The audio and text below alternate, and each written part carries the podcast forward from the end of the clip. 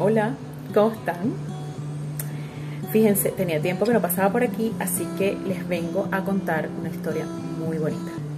Desde que decidí emigrar en el 2018, eh, que no fue una decisión, por supuesto que no es fácil, pero sí muy, muy retadora, que pocos se atreven y que me di cuenta después con el pasar de los años. Cuando pasé a ser migrante, pasé a ser una más, pues dejé atrás todo lo que era, todo lo que tenía y por supuesto mis afectos más importantes para mi vida con el único propósito de poder buscar una mejor calidad de vida para mí y ayudar internamente a los que quedaron en mi tierra. En el transcurrir de los días, sí, en el país, que estoy en Chile, me fui sintiendo cada vez más y más triste, más y más distraída, más y más sola, perdiendo incluso el objetivo que me hizo migrar, hasta que decidí que debía prestar atención a mi presente. ¿Te has preguntado alguna vez por qué no te repones de algún malestar en tu vida? Quisieras cerrar la puerta y olvidar un poco los problemas o algunas emociones que te anclan y no deja que avances. Bueno, abordaré un tema cortico, pero que es fundamental para aquellas personas que quieran hacer esa transformación en sus vidas, pero no saben realmente qué se experimenta en una situación como esa para cerrar ciclos que no te permiten avanzar a la vida que quieres desde cualquier ámbito. Comenzamos. Fíjense, una pieza fundamental de nuestro puzzle de vida es la voluntad para procesar un cambio, como también lo es cerrar círculos, cosa que te permite hacer un análisis acerca de esos momentos de vida para poder darle vuelta a la página y escribir una nueva historia. ¿Sí? Da el primer paso. Como explican algunos psicólogos, toda separación causa dolor o nostalgia y evita que avances, ya que resulta doloroso. O por el contrario, es tan positivo que no quieres dejar ir y te dedicas a vivir del recuerdo. Resulta paradójico, pero para poder emprender hay que terminar, hay que cerrar un ciclo y requiere una decisión, una determinación. Además, una especie de ritual que te permitirá estar en condiciones de iniciar con eh, nuevos proyectos, por ejemplo. Aquí te recomiendo algunas cosas para que prestes atención. La primera, no te aferres a nada ni a nadie.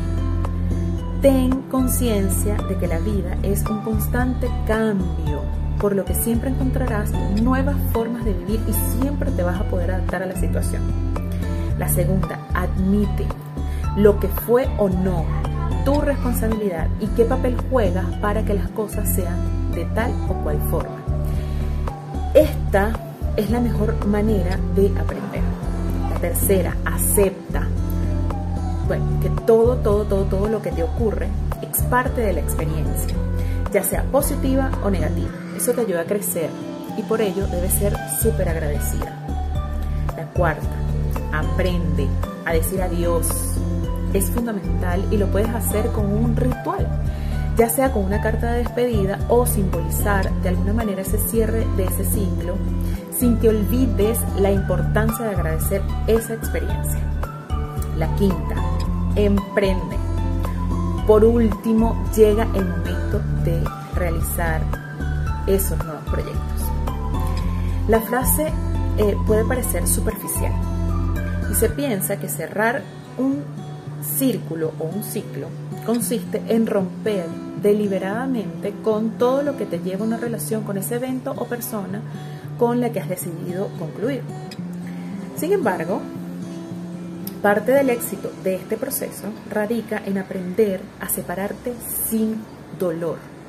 Es decir, Debes obtener el mayor provecho de esa experiencia y reconocer que dentro de todo lo negativo que pudiera haber sido esa situación, aportó algo a tu vida. Esa valoración es la que te hace desprenderte sin rencores y poder proyectar a la siguiente fase desde una plataforma mucho más positiva que no busca borrar el pasado, sino capitalizarlo a favor de tu presente. Esa es la esencia de cerrar un círculo, de cerrar ciclos.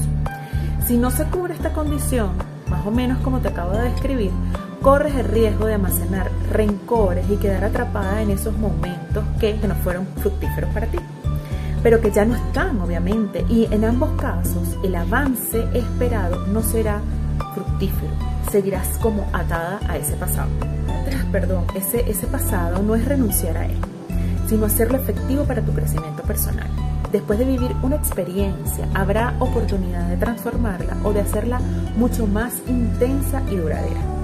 Solo tienes que abrir tu mente y el espacio hacia ese nuevo reto que vas a enfrentar.